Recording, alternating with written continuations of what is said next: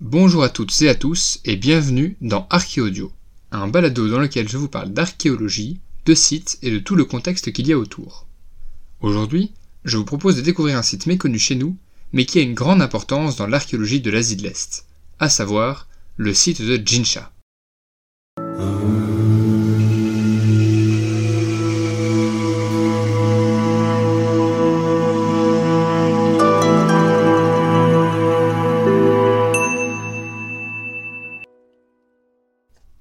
Février 2001, lors d'un chantier de construction d'une route dans la banlieue de Chengdu, une ville de la province chinoise du Sichuan, des ouvriers tombent sur de la vaisselle en bronze. Et après quelques prospections, apparaît un site de 3 km. Le royaume Shang, se trouvant dans la plaine du fleuve jaune, est considéré comme le berceau de la Chine. Mais depuis Jinsha, cette affirmation est d'autant plus remise en question. En effet, il y avait en même temps une autre civilisation qui prospérait dans la vallée du Sichuan. Il s'agit de la culture Shu'ertiao, qui s'étend de 1200 à 800 avant notre ère. Bien qu'il n'y ait aucune trace écrite de ce peuple, on sait quelque chose par l'intermédiaire de leurs rivaux. On sait notamment qu'il s'agirait des Shu, qui prospéraient jusqu'en 316 avant notre ère, lorsqu'il fut conquis par les Tsin, dont je vous ai déjà parlé dans le premier épisode de cette série on découvrit à Jinsha des objets en divers matériaux. En jade, en bronze, en or, en émeraude, même des défenses d'éléphants en ivoire. Grâce à l'archéologie, l'étude de ces objets nous permet de mieux cerner le passé. Je vais passer en revue avec vous certains de ces objets et comment est-ce qu'ils peuvent nous renseigner sur l'histoire du royaume de Shu. Depuis la découverte, les fouilles sont dirigées par Zhu Zhangyi. Le site est entièrement cartographié et organisé en une dizaine de zones, et c'est dans la zone dite principale qu'on a retrouvé la majorité des objets, le palais royal, ainsi que des milliers de sépultures. De nombreuses tombes sont orientées vers le sud-est. Dans ces tombes se trouvent des jeunes hommes avec les mains attachées dans le dos, ce qui fait évidemment penser à un sacrifice humain. Ces hommes avaient entre 25 et 30 ans et étaient enterrés avec leurs armes, ce qui peut laisser penser qu'ils sont morts en contexte de guerre. Certains sont enterrés face contre terre et mains liées, ce qui est peut-être le signe d'une exécution de prisonniers, ou alors de rituel. Les corps sont enterrés avec plein d'ornements, mais de plus petite taille. Ils ont donc peut-être été faits juste pour l'enterrement. Certaines de ces tombes sont plus prestigieuses que leurs voisines, ce qui signifie que leurs propriétaires, si je puis dire, étaient plus riches, et qu'ils étaient donc plus hauts dans la société. Peut-être est-ce des nobles qui seraient alors accompagnés de leur suite. En effet, les nobles étaient souvent enterrés avec leurs biens les plus précieux. Et donc, s'ils en avaient, avec leurs esclaves. Dans l'une des tombes, il y avait les bouts d'un autre squelette sous le noble. Le potentiel sacrifié aurait donc déjà été démembré au moment de son sacrifice ou de son enterrement. Ensuite, parmi les objets se trouve une hache poignard en jade. Cette arme, qui existe vraiment, dans ce cas-là ne pouvait pas servir d'arme, mais il s'agissait plutôt d'un objet de prestige ou de rituel. Preuve qu'il avait une hiérarchie et donc une classe privilégiée. En mars 2001, soit un mois après le début des fouilles, les archéologues ont retrouvé une statuette en pierre de 17 cm. Ses yeux sont presque inexistants, il est à genoux, et ses mains sont liées dans le dos, ce qui n'est pas sans rappeler les corps retrouvés dans la sépulture. On en a retrouvé une dizaine d'autres, ainsi qu'un tigre en pierre et un disque en pierre. Comment ne pas penser à des sacrifices humains? De plus, les statues portent une coiffure particulière. Les cheveux tressés et l'arête très ouverte, ainsi que les côtés rasés, font penser à la forme d'un livre. Ils sont agenouillés, ce qui peut représenter une appartenance à une caste inférieure, mais d'autres pensent que ce sont des chamans. La région traverse une longue période de sécheresse. Peut-être que les chamans faisaient alors des rituels pour invoquer le dieu de la pluie. Dans les plaines d'Anyang, là où se trouvait la capitale Shang, on pratiquait des sacrifices à la même époque. On peut donc, par analogie, penser que les Shu aussi pratiquaient les sacrifices et qu'il s'agirait d'une société esclavagiste pratiquant le sacrifice d'accompagnement. Car il y a de fortes similarités culturelles entre les deux, alors pourquoi pas aussi au niveau de leurs croyances et de leurs pratiques. Les offrandes étaient récurrentes au royaume de Shu. En témoigne une fine feuille de métal de 12 cm de diamètre et de 5 mm d'épaisseur, retrouvée froissée en boule et recouverte de terre. Au centre, il y a la représentation du soleil, et autour, quatre créatures, semblables à des oiseaux au cou allongé et aux pattes crochues, qui étaient disposées en cercle sur le bord du disque. Le peuple chou vouait un culte au soleil, et avait une affinité pour les arts. En effet, dans un climat nuageux comme celui du Sichuan, le soleil est très précieux et synonyme de bonne récolte. Ces objets étaient probablement offerts en sacrifice pour le dieu du soleil. Une des grandes occupations de ce peuple était de communier avec les dieux. Étant des animistes, ils vénéraient les animaux, les plantes, les rivières, les montagnes, la nature, etc., etc.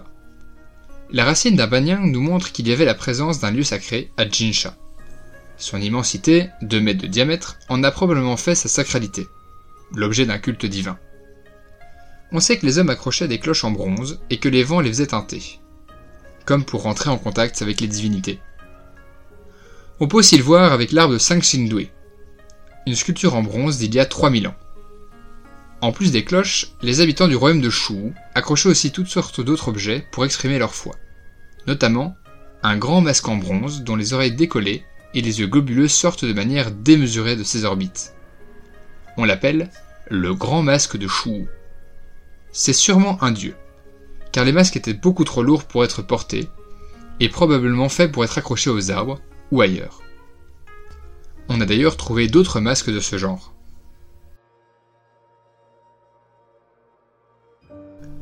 Une autre petite figurine retrouvée sur le site de Jinsha a des grands yeux en amande ouverts, une tresse nouée qui tombe dans le dos et un chapeau en forme de couronne, ce qui indique que c'est certainement un personnage illustre. Et pourquoi pas le roi la statuette de Jinsha est similaire à une grande statue retrouvée en 1986 à Sangxingdui. C'est la plus grande statue en bronze connue de cette époque, soit il y a plus de 3000 ans. Cet homme est représenté avec beaucoup de bijoux et debout sur un socle. Il s'agissait peut-être d'un chaman, qui permettait d'établir une communication avec les dieux. Il tient justement un objet en main, un bâton de cérémonie ou peut-être une défense d'éléphant très probablement que les deux personnages sont les mêmes. Mais est-ce un roi? Un chaman? Voire même un roi chaman? Comme je le disais, on n'a pas de source écrite des choux, mais nous avons quelques informations sur eux dans un manuscrit très ancien.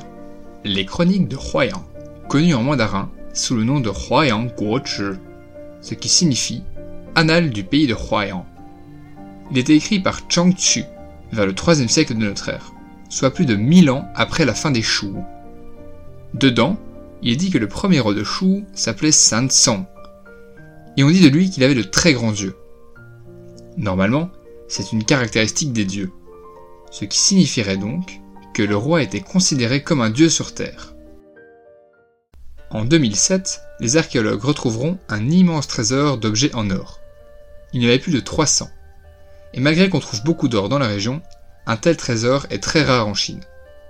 Parmi ces objets se trouve aussi un masque en or. Il faut savoir que dans plusieurs communautés chinoises, ils permettent de communiquer avec les dieux, de bénir, de chasser les mauvais esprits et de protéger des maladies. Mais seuls les riches et les puissants pouvaient se permettre ce genre d'objet. Est-ce que le roi le portait pour dissimuler son visage? Ou alors pour effectuer des rites particuliers peut-être? En fait, quand le roi le mettait, il devenait le plus puissant des sorciers, capable de discuter avec l'au-delà. Ce masque permettait donc la divination. Si l'on s'intéresse au palais, faisant près de 10 000 m2, on peut voir qu'il y a plein de maisons tout autour. Ce palais avait un bâtiment principal et deux autres annexes, ainsi qu'un bâtiment central. Ces bâtiments étaient sans doute habités par les serviteurs. Les archéologues vont aussi faire la découverte d'une immense quantité d'ivoire. La plus longue des défenses fait 1m85. L'ivoire, c'est l'offrande suprême. Il y avait aussi une tablette en jade avec des motifs étranges dessus. C'est le parallélogramme de jade Chang. Sur la face supérieure, il y a deux petites gravures identiques, mais représentées en miroir d'un côté et de l'autre de la tablette.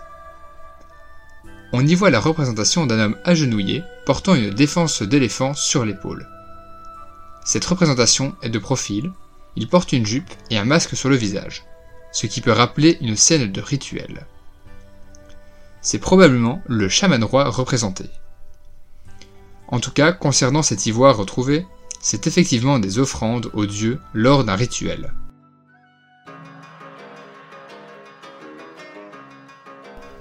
Une question persiste malgré tout. Si tout montre qu'ils étaient riches et prospères, pour quelle raison est-ce que les Shu ont migré hors du Sichuan? Certaines théories avancent que ce soit des catastrophes naturelles comme un tremblement de terre qui en soit la cause. En effet, en 2008, un tremblement de terre a ravagé le Sichuan, faisant 80 000 victimes. La Chine moderne n'avait jamais connu ça. Et si un pareil tremblement de terre avait eu lieu à cette époque, le royaume de Shu n'aurait pas tenu. Mais certains n'adhèrent pas à cette théorie. Ils estiment que les tremblements de terre de l'époque n'étaient pas aussi puissants, et que le royaume aurait dû résister. En revanche, la rivière Min, un des affluents du Yangtze, qui coule à proximité en traversant la plaine de Chengdu, peut y être pour quelque chose. En fonction des précipitations, elle peut déborder du lit, ou alors grandement se réduire. Selon certains, une grande crue aurait pu causer la fin du royaume, car la plaine aurait été complètement inondée. En effet, pour éviter ce genre de problème, au IIIe siècle avant notre ère, un système d'irrigation encore en activité aujourd'hui avait été construit. Preuve que la population se souciait de son contrôle. Mais il n'y avait pas de telle infrastructure à l'époque du royaume de Shu. Mais alors, les corps retrouvés auraient pu être sacrifiés pour la rivière? Le jade et l'ivoire étaient de toute façon des offrandes. En calmant la colère de la rivière, on pouvait tenter de garder en état ses récoltes. On ignore où sont parties les populations, mais des fouilles ont lieu à Chengdu pour tenter de comprendre leur histoire. Mais ça, ça sera peut-être pour un prochain épisode. J'espère que cet épisode vous a plu et que vous avez appris plein de choses. Ces petites capsules audio ont pour but de vous faire un petit panorama sur différentes thématiques. Alors, comme d'habitude, n'hésitez pas à faire des recherches pour creuser le sujet. Vous pouvez aussi écouter un autre épisode en attendant le suivant durant lequel nous parlerons du Toutankhamon des Andes, le seigneur de Sipan.